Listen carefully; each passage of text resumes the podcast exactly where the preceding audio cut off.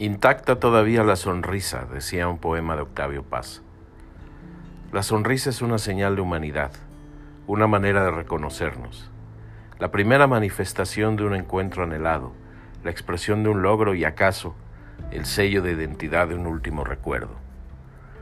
Hoy me acompañan dos sonrisas, no tienen nada que ver entre sí, pero no puedo dejar de relacionarlas por su significado.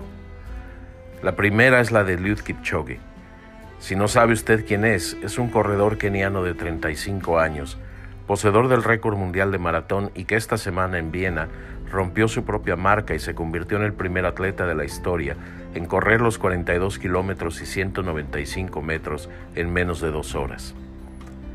El récord no es oficial porque no fue homologado por la Federación Internacional de Atletismo, pero no importa porque Kipchoge ha logrado un hito que se recordará como la milla en menos de 4 minutos de Bannister o los 100 metros en menos de 10 segundos de Jim Hines.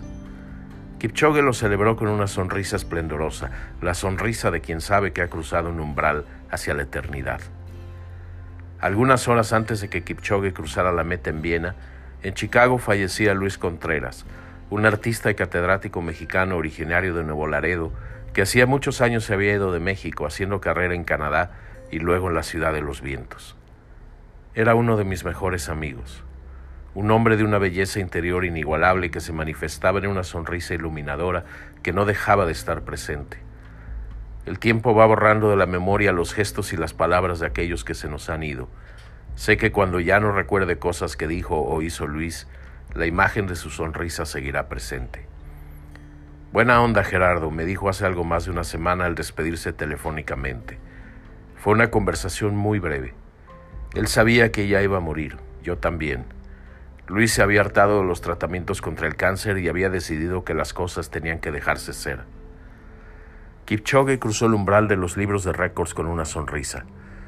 Luis cruzó otro umbral del que no hay vuelta, e imagino que lo hizo sonriendo porque vivió siempre sonriendo, siempre buena onda. Y en otra dimensión, sonríe eternamente. Y este podcast es para él para Etna su esposa y Mariana y Diego sus hijos.